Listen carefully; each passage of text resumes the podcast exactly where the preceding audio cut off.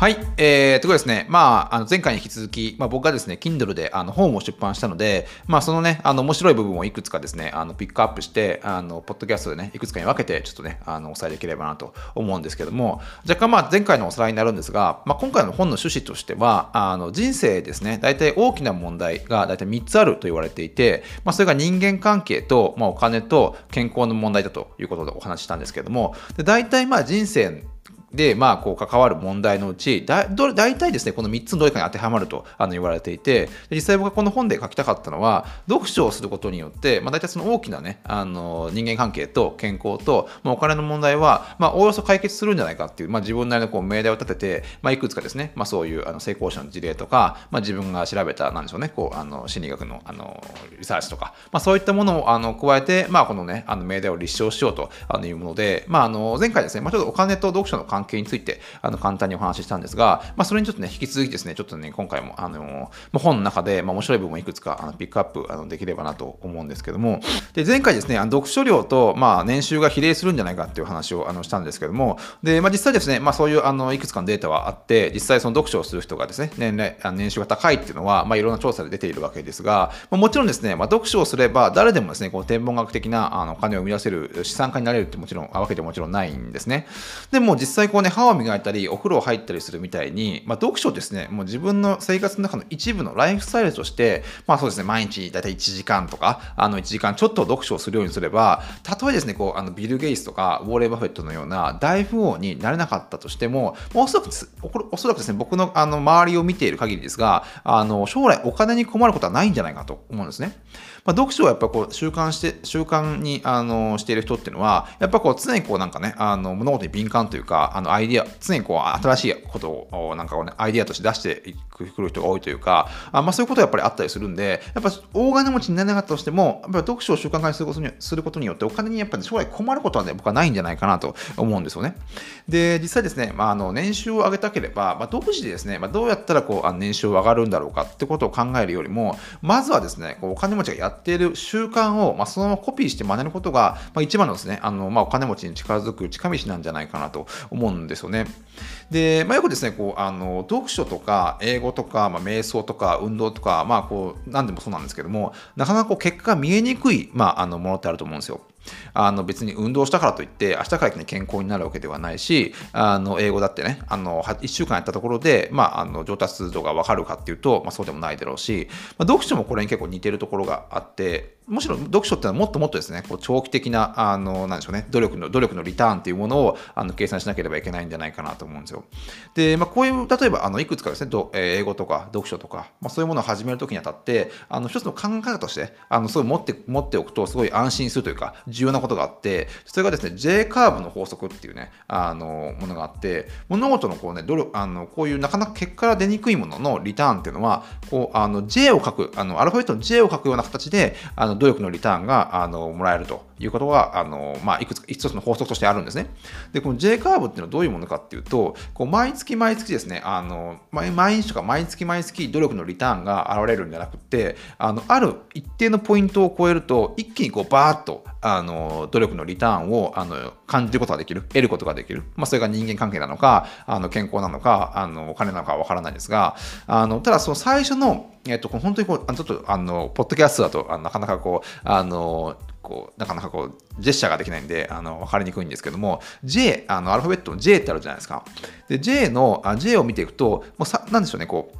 やっぱこう努力っていうのは最初やればやるほどどんどんこう深みにはまっていってあの例えばこうあの時間は使うしあのなかなかねあの本もお金本もお金も多少はかかるんでどんどんどんやればやるほど深みにはまっていって結果が出ないんですね。むしろマイナスなんですよ最初のあの大体。あの1年とか2年っていうのは。なんだけれども、ある沸点を超える、あるポイントを超えると一気にブワーッとですね、あの努力のリターンが得られると。要はこう、あのお湯みたいな感じで、あのお湯ってずっと熱を与え続ければいつか沸騰するじゃないですか。で、なんでそれも基本読書と一緒で、あの基本的にずっと熱を与え続けて与え続けて、あの自分でですね、そのあのそれいつか、いつその沸点を超えるかってのは分からないんだけれども、いつか絶対あの熱を与え続ければ、あの努力が実るっていうのがこうやってあのこの J カーブの法則の特徴なんですね。でこれってのはあの別にこうあの読書とか英語とかそういうだけに限らず、まあ、こうベンチャー企業とかスタートアップ企業の成長においても同じことが言えるんじゃないかなと思うんですよ。で、今もう圧倒的なあの時価総額を持っている Amazon とか Facebook とか、まあ、PayPal とか Airbnb とか、まあ、いくつかの企業たくさんあると思うんですけども、そういう企業っていうのは、やっぱりこう最初はですね、もう全然あのお金を使えば使うほど、あのどんどんですね、せあのユーザーは、ユーザーが全然増えないし、お金どんどんマイナスになっていくだけで、もう最初はもうどんどんどんね、あのやればやるほどマイナスになっていくっていう状況が続いたんですよね。なんだけれども、ある一定のポイント、あるユーザー数が一定のポイントにあの近づくとか、なんかあるあることをきっかけにして、一気にこうバーッとあの跳ね上がる。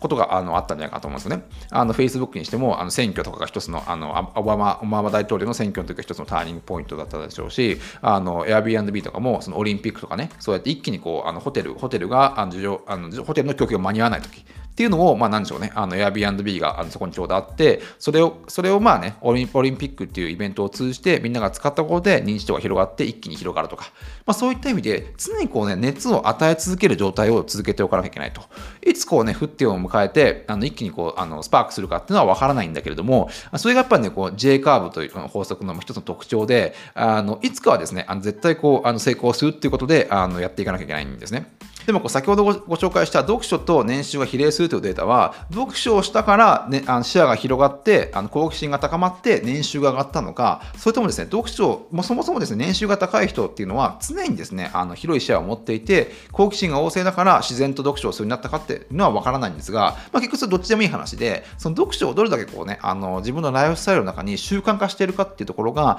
っぱ重要なんじゃないかなと思うんですよね。で、まあ、どの業界でも、まあ、年収が高い人っていうのは、プロって言われるじゃないですか。ですか？で、それっていうのは、まあ、基本的にプロフェッショナルなプロだと思われがちなんですけども、僕はですね、その、あの、その領域にたどり着くまでのプロセスをしっかりやっているという意味での、プロセスのプロなんじゃないかと、あの、僕は思ってるんですね。でも、その認識の方が僕正しいと思うんですよ。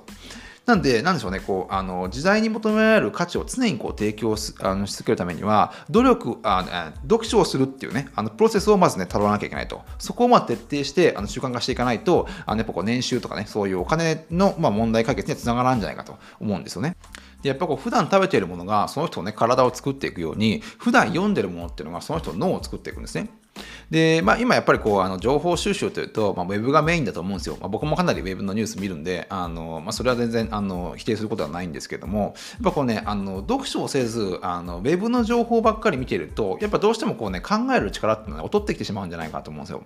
でなんでかっていうと、あのまあ、ウェブの情報っていうのは、やっぱこう、やっぱりそもそも長いものをまず読めないっていうところがあると思うんですけど、やっぱこう背景情報がざっくりこう切り取られてしまっていて、本当にこうなんかね、ざっくりと、ま要点だけまとめられたあのものしかないんで、こうやっぱこうね、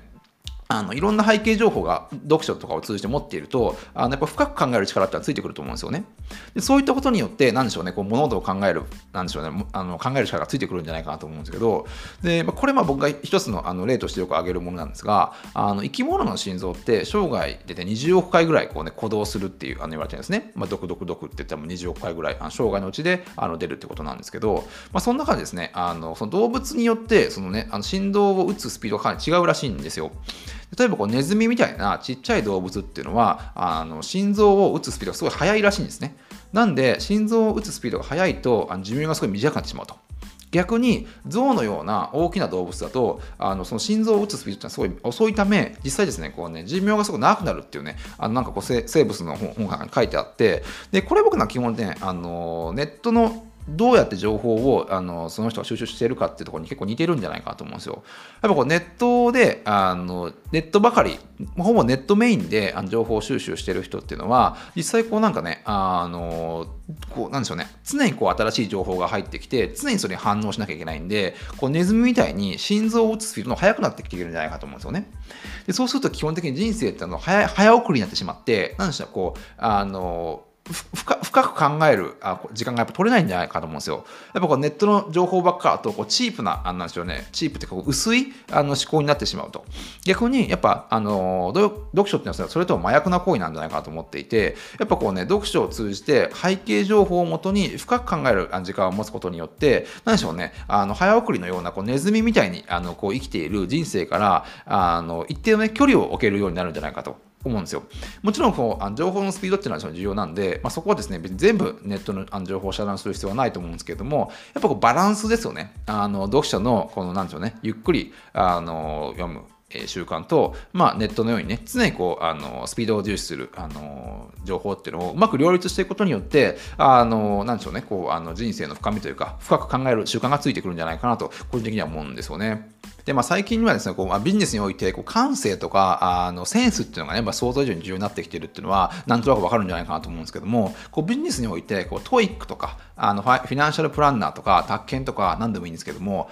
そういったなんかスキルを持った人って、まあ、いくらでもね、あの代わりは効くと思うんですよ。たとえその人が、じゃあその会社からいなくなったとしても、まあ、あの、スキルを持ってる人は探せば、あの、いるので、あのい、いくらでもね、こう、代行は効くんですが、やっぱこうね、感性とか、あの、センスを持った人っていうのは、やっぱなかなか、あの、代わりは効かないんですよね。で、まあ、そういった感性とかセンスって、まあ、もちろんどういったものを、あどうどういうふうにすれば身につければっていうのは、いろいろやり方があるんじゃないかなと思うんですけど、僕はなんかその、その中に一つにこう、読書を通じて、こうなんか美しい物語とか、そういったなんでしょうね、人の考え方をどれだけですね、こう、シャワーのように自分にこう、浴びせられているかっていうところが、あのその感性とかね、あのセンスを身につける上でかなり重要なんじゃないかなと思うんですよね。もちろんこう美術館に行ったりとか、あの、なんでしょうね、あのそういう感性が高い人と話すってことも重要なんだと思うんですけど、やっぱり一番こう手軽にできる、なんか感性を磨く方法って、テキストからですね、あの、こう情報を収集して、自分の想像力を通じて、あの、物事を解釈していくってことが、一番こうセンスとか、あの、感性を身につける一番なんかね、あの方法なんじゃないかなと思うんですよ。で、まあ、これがですね、まあ、一つ僕の本の中で出したあの事例なんですが、あのスターバックスって会社があって、で、スターバックスって会社って、その、えっと、ハワード・ショルツっていうね、あの、まあ、実業家が、まあ、世界中にあの広げていって、あの最初の、最初はシアトルで5店舗しかなかったような、あの、コーヒーチェーン、コーヒーのあのお店を、まあ、今何、どのぐらいあるのかな、もう、あの、な何万とかそ、何万店舗とか世界にあると思うんですけど、それを広げていったという、まあ、ストーリーなんですが、僕はその、あの、ハワード・ショルツがその世界に広げていったっていう面もすごい重要なんだと思うんですけども、最初のですね、その5店舗、シアトルにしかたった5店舗か数店舗しかなかったあのスターバックスに、まあ、DNA を吹き込んだというか、最初のファウンダーの人が僕は一番重要なんじゃないかなと思ってるんですね。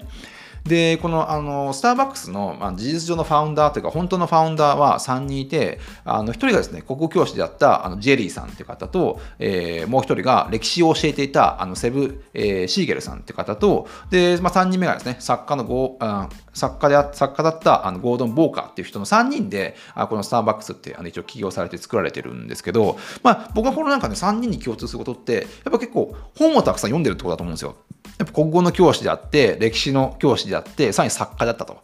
ということで、こうやっぱ3人に共通してることって結構やっぱね、やっぱかなりのね、本を読んでたってことなんじゃないかなと思うんですよね。そこにこうなんかね、今のこう独ななんていうかな、このあの独特のこうスターバックスの雰囲気があの作られてきたんじゃないかなと思うんですよ。このスターバックスって会社は、あのの一番最初のこうあのファウンダーの中でも、あのゴードンさんのね、あの僕はこのあの個性がかなりこのスターバックスに反映されてるんじゃないかなと思っていて、で、ゴードンさんもね、まあ、スターバックスは実際こうあのハワード・ショルツに売却してしまうわけですけれども、まあ、その後に、その後にも結構何らかにこうインタビューとかに答えていて、ぱね、あのまあ、最初のファウンダーってことでいろんなインタビューが来るんじゃないかなと思うんですけど、まあ、2008年にですね、あのシアトル・タイムズのインタビューであのゴードンさんがあることを答えていて私はですねこうビジネス本には全く興味がないとあの自分が好きなあの本はローマ時代の小説とか、まあ、第一次世界大戦第二次世界大戦中に書かれた、まあ、イギリスのね小説をよく小説をよく読むってことをねあのおっしゃってるんですけれども僕はこうやっぱこうね作家だからこそこういうねあの今みたいなこう独特の雰囲気のスターバックスがあの作れたんじゃないかなと思うんですよ。これがもしビジネスマンだったら、多分こういうなんかね、こう、なんでしょうね、こう、物語を重視するような感じな、スターバックスの店舗というか、スターバックスの経営にはならなかったとあの思うんですよね。この名前一つとっても、このスターバックスって名前は、あのアメリカの小説のハーマン・エ・メルベルさんの白芸というね、あの小説に出てくる、まあ、ある登場人物のあの、まあ、スターバックっていう人が出てくるんですが、まあ、その人の名前名前と、まあ、地元シアトルのね、あのなんでしょうね、このスターボっていうね、あの場所があるらしいんですけど、まあ、そこのスターバックとスターボっていうのを掛け合わせて、こうスターバックスという名前になっていたりとか、こうスターバックスのね、人魚の独特なロゴも、あのまあ、そういったね、小説にあのいろいろあの紐づいた形のものになってるんで、やっぱこう、そこのとことかも見ても、やっぱこう作家の方のね、あの作家のゴードンさんとか、まあ、その歴史教師の方とか、あの英語教師の方の、なんかそういった人の個性がやっぱりね、すごい凝縮されてるんじゃないかなと、個人的には思うんですよね。で、まあ、この、あの、まあ、まあ、そこに、まあ、あの、ハワード・ショルツっていう方が、あの、まあ、まあ、従業員として入って、まあ、そして最終的には、あの、ばあの買収って形で、あの、一気に広げていくわけですけども、やっぱこう、あの、ハワード・ショルツが初めてこうね、スターバックス行った時も、やっぱこうね、この3人、あのこの3人のファウンダーっていうのは、あやっぱ普通の経営者と全然違っていたと。いうことをね、あの一番あの、えー、ハワード・ショルツさんの本の中にも書いてるんで、あのやっぱですね、あの僕らがなんとなくこうあの毎回スターバックスにあ行って、なんかそれがドトールとか、なんか別のあのカフェとかなんかなんか違うなって感じるのは、やっぱこう一番最初のですね、この3人のあのファウンダーのあの、まあ、DNA で、まあ、それがですね、なんやかんやこう、あの読書、読書、まあ、何かを読むことによって生み出した創造性から、なんとなくね、紐づいているんじゃないかなと、個人的には思ってるんですけどね、まあ、完全な僕の勝手な想像の世界ではあるんですけども、これはまあ本の中でもあのいくつか書いてるんですけども、僕がなんかそれ面白いなと思うのは、このハワード・ショルツっていうね、あのスターバックスを最終的にこう、あのまあ、創業者の3人から、あのまあ、買って世界に広げていく、まあ、一番こうスターバックスに貢献した人ではあるんですけども、まあ、彼は実際こう、ね、あの4億円であの、まあ、当時の4億円なんで今のいくらか分かんないんですけど4億円でスターバックスをあの買ってるんですが実際こうね一一回そのあのスターバックスを買う前にスターバックスからあの一回離れて自分のですねこうサードプレイスを主軸にしたあのカフェをね自分でまずオープンしてるんですよ。まあ、それが、まあ、それはそれなりに成功したんじゃないかなと思うんですけども、あの実際ですね、まあ、彼のあのハワード・ショルツの事業家として実業家としての才能を考慮すれば、わざわざですね、その4億円というお金を出して、スターバックスを買収しなくても、あの別にその当時ですね、スターバックスの数店舗しかなかったんで、そんな別にね、あの、何でしょうね、あの買収、まあ彼彼からすればですよ、あの自分で広げあの、自分の店があるんで、それを広げていけばよかったんじゃないかなと思うんですが、やっぱどうしてもですね、あの彼はですね、そのスターバックスのあのお店とか店舗とかというよりも、そのスターバックスっていう名前とか、スターバックスのなんかそのね、あの最初の DNA っていうのを4億円出してでも欲しかったっていうところなんじゃないかなと思うんですよね。で要はこうスターバックス、ハワード・ショルツっていう人は、まあ、あの 1, を 1, 1を100や1000にする才能はあったとしてもやっぱこう0から1を作り出す才能っていうのはやっぱなかったんですね。で、まあ、それがやっぱりできたっていうのは、そのやっぱりこう、あの最初の3人のファウンダーがビジネスマンではなかったと。で、まあ、そういった意味で、こう、なんかね、英語教師とか、あの、歴史の教師とか、作家とか、まあ、そういったなんかこう物語を、まあ、あの頭の中で想像できる人が、あの、いたからこそ、いたからこそ、まあね、こうやってね、最初のスターバックスができたんじゃないかなと思うんで、やっぱ何やかんだこう、さっき、さっきこう、あの、センスとかスキルっていう話をしたと思うんですけども、やっぱこうね、センスがないと、今後はね、やっぱそうなんですよね、事業経営とか、あの経営をやっていく上でも、すごいやっぱそういうところが重視されるんじゃないかなと思うんで、まあそういったところに、まあ最終的にですね、あの、読書をする、まあ重要性っていうのがつながってくるんじゃないかなと思うんですよね。で、先ほど申し上げた通り、あのハワード・ショルツさんって、そのスターバックスを買収する前に、あの自分でね、自分のカフェをあのいくつか持って開いていて、その名前がですね、イル・ジョルナーレっていう名前だったんですですけども、最終的にやっぱり、ね、そのあのスターバックスを買収したことによって、まあ、自分のカフェとあの全部統合、名前をね、スターバックスに統合して、まあ、同じブランドとしてね、あのカフェをあの全全世界に展開していくわけですけども、やっぱその時に彼もあの言ってるのが、やっぱスターバックスっていう名前には、こんな魔法のような、ね、力が込められてるってことを言ってるんですね。あのスターバックスという名前は本当に独特で、あの神秘的で、神秘的で、さらにですね、こうなんか純粋にアメリカの雰囲気を醸し出しているっていうこの、このスターバックスって名前がね、あの欲しかった、欲しかったんじゃないかなと思っていて、これマクロあのマクドナルドを広げたあのマクドナルドもあのマクドナルド兄弟っていう人が創業して別の事業家の人が、まあ、それを最終的に買収する形になって世界に広げていくんですけども、まあ、その時もですねあの買収したこうあのちょっと名前忘れたあじょあえっとえー、なんちゃらロックっていう人ですね。あのその人が言ったのが、やっぱこうね、あの買収マクマクドナルドをわざわざ買収した理由っていうのは、そのマクドナルドを欲しマクドナルドっていう名前だけが欲しかったということを言ってるんですね。なんでやっぱこうビジネスマンの人であれば、なんでしょうね、あの、まあ、自分でこう、あの、コーヒーチェーンでもハンバーガーチェーンでも作れると思うんですよ。なんだけれども、そういったこう名前とか、独特のこう DNA とか、センスとか、そういったものっていうのは、やっぱこうビジネスマンの人はやっぱ作れないんですよね。ま、役割が違うんじゃないかと僕は思ってるんですけど、その、まあ、0を1にする力と、あの、1を100、1000にしていく力って全然違うんじゃないかなと思っていて、まあ、両方ね、あの、こう、ビジネスをやっていく上では必要なんですが、やっぱこう、0から1を生み出す、あの、ここでいくと、あの、スターバックスの3人の創業者の人っていう立ち位置でいくと、やっぱそういう人っていうのは、ちょっとビジネスから離れた、そういったこうなんかね、読書とか創造性、なんかそういうものをあの重視するようなことをね、やっぱりしていかなきゃいけないんじゃないかなと思うんですよね。で、あのスターバックスをね、あのまあ、あの最終的に売却する形になったゴードンさんが、また同じようにですね、あの2007年のインタビューで答えてるんですけども、あのそこですね、あのインタビューの方が、あのもう、あの